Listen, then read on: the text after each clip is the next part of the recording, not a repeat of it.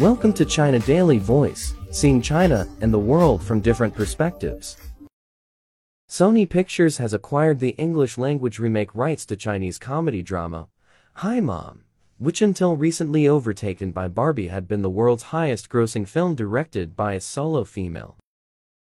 The original picture, directed by Jia Ling and released in early 2021, sees a young woman whose mother has been fatally injured in a car accident travel back to the early 1980s where she becomes best friend to the younger version of her mother. That enables her to work on giving her mother a better life than first time around.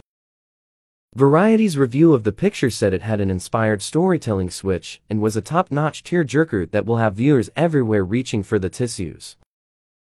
I am looking forward to this cooperation, and I am so glad that my story with my mom can be shared with more people. I believe that while everyone's story with their mom is unique, the love in these stories is universal and something we can all resonate with. Jia said.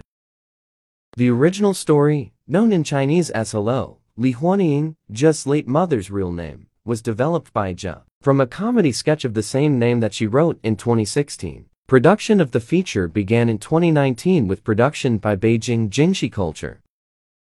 Jia co-starred as the young woman, while Zhang Xiaofei played the younger version of her mother.